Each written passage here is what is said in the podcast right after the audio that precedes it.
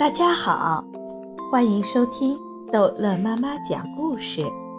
今天逗乐妈妈要讲的是《淘气包马小跳暑假奇遇之鬼脸吓不倒花花太岁》。猴王花花太岁和他率领的那群泼猴们被糊涂爷肚皮上的鬼脸吓得魂飞魄散，仓皇而逃。野生动物保护区的山中有无数个风景点，其中以珍珠滩最著名。在这里，几个大大小小的瀑布飞流直下，水花翻滚，犹如滚满一地晶莹洁白的珍珠。珍珠滩的名字就是这样来的。珍珠滩那里的游客最多，也是泼猴们最爱去的地方。刚刚受到惊吓的泼猴们一到这里，便把刚才的事情忘得一干二净。他们爬到高高的树上，伺机行动。这会儿来了几个女游客，她们都穿着漂亮的花裙子，摆着各种姿势，在珍珠滩边拍照。流氓成性的花花太岁溜下树来。走到一个女游客的身后，一把抓住她的裙子，使劲地拉。女游客尖声叫了起来，其他几个女游客也尖声叫了起来。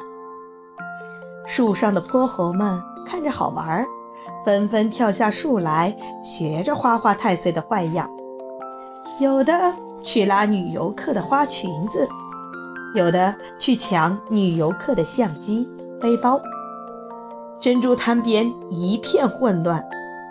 正在这时候，马小跳、小非洲和糊涂爷来了。猴们，不许撒野！糊涂爷大喝一声，挺着肚子向泼猴们冲去。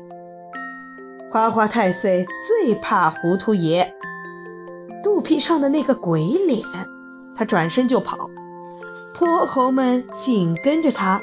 不一会儿，便消失得无影无踪了。老大爷，谢谢您救了我们。老大爷，您这一招还真灵。游客们围着糊涂爷，说着感激的话。糊涂爷这才知道他肚皮上有文章。他把马小跳推到众人面前：“你们要谢就谢他吧，我这肚皮上的鬼脸呀。”是他刚才调皮，趁我睡着的时候画的。不料想啊，刚才也是这群泼猴跑到我的玉米地里捣乱，还真被这鬼脸给吓跑了。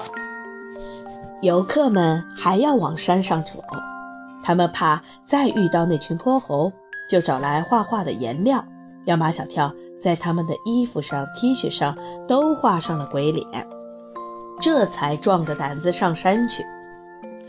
马小跳他们以为泼猴们再也不敢在这珍珠滩一带干坏事儿了。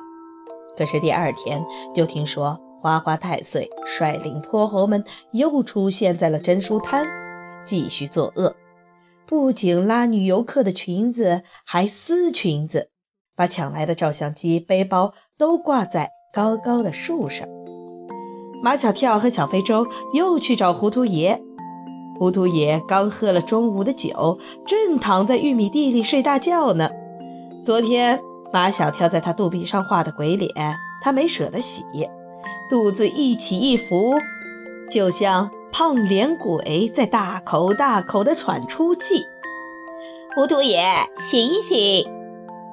任凭马小跳和小非洲怎么摇怎么拍，糊涂爷就是不醒。马小跳拉住糊涂爷的一只耳朵，小非洲拉住糊涂爷的另一只耳朵，他们高声大叫：“花花太岁来啦！”糊涂爷咚的一声坐起来：“在哪里？花花太岁在哪里？”糊涂爷，花花太岁又带着那群泼猴在珍珠滩那里干坏事儿了。糊涂爷站起来，拍拍他肚皮上的鬼脸：“我去收拾他们。”他们都怕我。马小跳和小非洲在前面跑，糊涂爷跌跌撞撞地在后面跟着。到了珍珠滩，泼猴们已经在那里嚣张了好一会儿。猴王花花太岁嬉皮笑脸地坐在路中间，路边上、树上，泼猴们也是一副肆无忌惮的样子。糊涂爷，冲！马小跳和小非洲推着糊涂爷冲向猴群。我来了！糊涂爷哇啦哇啦地叫着，直奔花花太岁。花花太岁嬉皮笑脸地看着糊涂爷，很好玩似的。糊涂爷冲到花花太岁的眼前，花花太岁在糊涂爷的肚皮上拍了一巴掌，正打在鬼脸上，倒把糊涂爷吓得一屁股坐在地上。糊涂爷退了回来，花花太岁的一巴掌吓得糊涂爷的酒也醒了。他指着他肚子上的鬼脸问马小跳。他们怎么不怕我这鬼脸了？小非洲也觉得奇怪。昨天他们还被鬼脸吓得魂飞都魄散了呢，今天怎么就不怕了呢？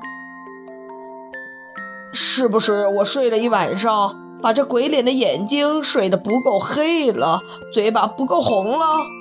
糊涂也说：“跳跳娃，你再给我重新画一个。”马小跳又重新在糊涂爷的肚皮上画了一张鬼脸，把眼睛画得更黑更大，把嘴巴画得更红更大。好啦，这次准保把他们吓跑。糊涂爷再一次向花花太岁冲过去，他以为只要把花花太岁吓跑，其他泼猴也就跟着他跑了。谁知花花太岁潸然不动。等糊涂爷跑到他跟前，他又一掌击在了糊涂爷的肚皮上，等于是在打鬼脸，然后仰天大笑。叽叽叽叽叽叽叽叽！路边上、树上的泼猴们也学着他们的猴王花花太岁的样子，十分放肆地尖声笑起来。狡猾的猴子们已经识破了鬼脸是怎么一回事。昨天，马小跳为那些游客都画了一张鬼脸。这么多的鬼脸，开始是把泼猴们给吓跑了。但花花太岁是只老奸巨猾的老猴子，他已经看出了一些破绽。这些鬼脸都是一个表情，并不那么可怕。花花太岁带头去打那些游客身上的鬼脸，鬼脸一点反应都没有。倒把那些游客吓得赶紧脱下了有鬼脸的衣服，四处逃散。好，这一集的故事就讲到这儿结束了。欢迎孩子们继续收听下一集的《淘气包马小跳》。